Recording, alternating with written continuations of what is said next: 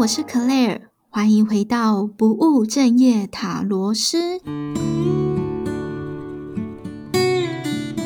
哇，距离上一次更新啊，已经蛮久了诶，对，有一段时间了。那在这段时间里呢，其实收到了蛮多的回馈，真的是谢谢大家啦。那也有人非常厉害，偷偷的发现我有另外一个频道。没错啦，就是异次元奇葩说那个 podcast 啊，其实主持人也是我，所以不要疑惑，怎么会有两个 Claire 的声音那么像呢？好啦，那回来我们这个不务正业塔罗师这个频道啊，目前的话会改由我一个人经营下去，但是不用担心，未来节目还是会以塔罗牌啊、生命学作为主题，也会加入更多像是身心灵疗愈的故事，所以有兴趣的朋友记得先追踪起来啦。那我会努力的让这个频道活下去啦。那今天呢，就来聊聊塔罗师这个职业吧。其实啊，在我的个案之中啊，也蛮多是对身心灵非常有兴趣的朋友耶，甚至也有蛮多人是未来想要学习塔罗牌之类的技术。所以啊，我就想说，那我先来分享一下自己的经验。那第一点呢，我先来聊一个，就是刚开始接触或了解塔罗牌都会很容易有的盲点，就是呢，是不是要有什么特质？或者是托天赋才能够当塔罗师呢？嗯，大家可能对于塔罗师啊，都会觉得我们是不是都会通灵啊？当然也有会通灵的塔罗师啦，但是依塔罗牌这个技术来说啊，它其实跟呃你的直觉还有牌意的了解程度是比较重要的。每个人，呃，每个占卜师啊，都会有自己的风格和擅长的面相啦。就我自己的观点来说啊，只要你是正向啊，而且想要传达善念的人，不管是塔罗牌啊、占星、八字、紫薇，其实都可以试看看啊，就是去学看看看你有没有兴趣这样子。那先确定自己。可能可以掌握这个技术之后啊，你再来考虑要不要当职业。老实说呢，我觉得呃，能不能够当工作，其实蛮需要缘分的。那还有就是算命这件事情啊，你帮自己算，还有帮别人算，真的是完全不一样的两件事情。那我自己在初期啊，是做了蛮大量的练习，那才会开始慢慢的收费，这样开始有点开启塔罗之路这样子。好。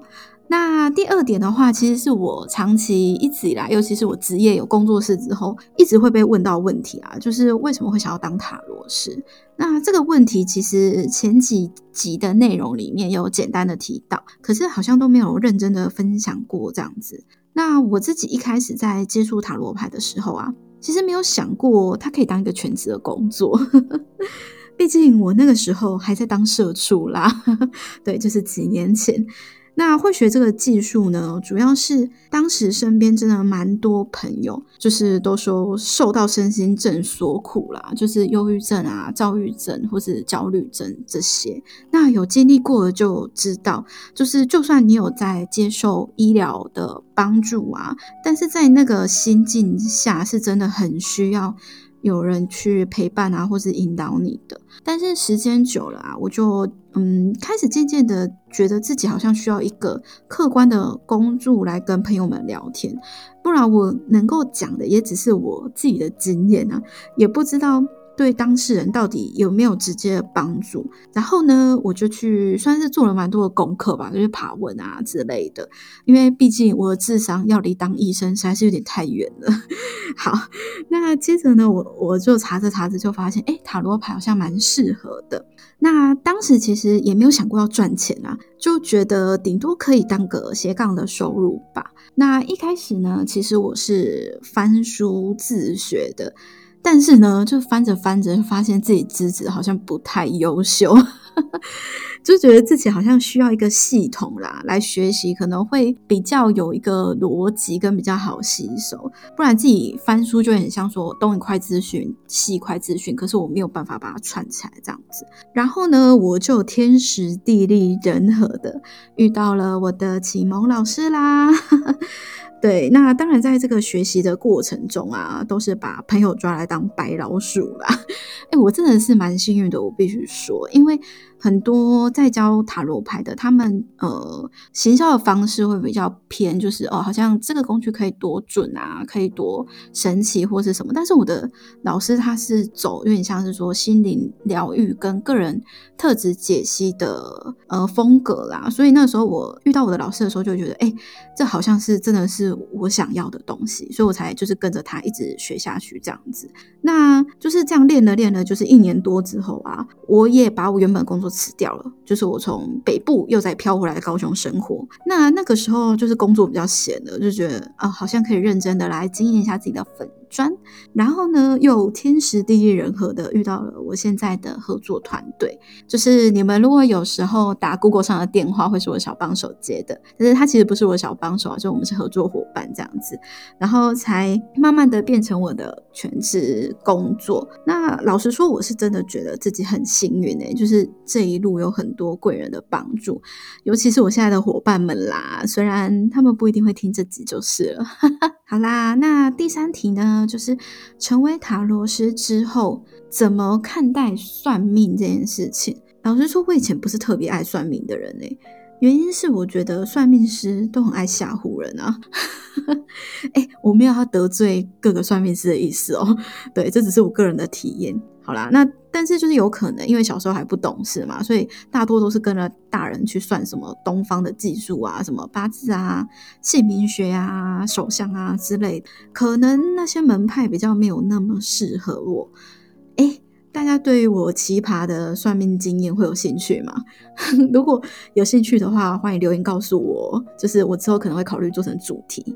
好啦，回归正题，就是现在啊的我会觉得人生中有很多事情，最重要的真的不是结果啦，而是当下的你怎么自己去选择。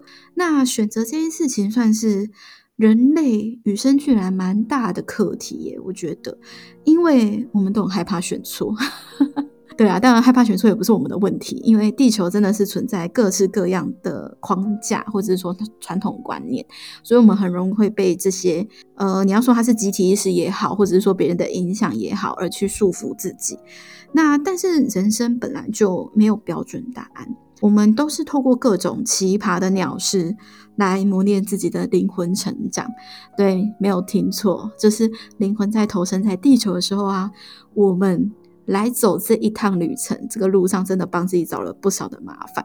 那这些麻烦呢，其实它并不是要来打垮你的。你既然你的灵魂会安排给自己，那就代表你一定有这个能力可以去克服。所以算命这件事情本身，应该是要站在辅助还有建议的角度会比较好啦。那或者是说，你透过这样子的占卜技术，从另外一个角度来更了解自己，我觉得其实也是很好哦。那这样子的。呃，想法其实会让我们更开放的去接收我们所接所收到的讯息，或者是说答案，让我们在做每一个选择的当下，就是你当下焦头烂额的时候，你还是得做选择嘛。就是在那个当下的话，会对自己的需求，或者是说你内在的情绪是更有觉知的。那毕竟命运呢，既是注定好的，也是掌握在自己手里的哦。好啦，那最后想要跟大家说，就是现在地球啊，真的正处于一个很特别的转变的时期，大家应该都蛮有感觉的吧。所以希望所有对身心灵有兴趣的朋友都能够找到自己的力量，也希望大家能够更好为全体人类带来正念及疗愈的能量哦。不要小看自己，对，好，那以上呢就是今天分享的三点啦。不知道大家有没有其他的想法呢？或者是说，呃，想要听我分享其他的主题，都可以到 IG 跟我分享哦。那其他关于一些占卜的问题，今天没有回答到的，未来我们有机会再好好的聊聊。那今天节目就先到这里啦。喜欢今天的内容，记得订阅并到 Apple Podcast 给我五星好评哦。我们下集再见喽，拜拜。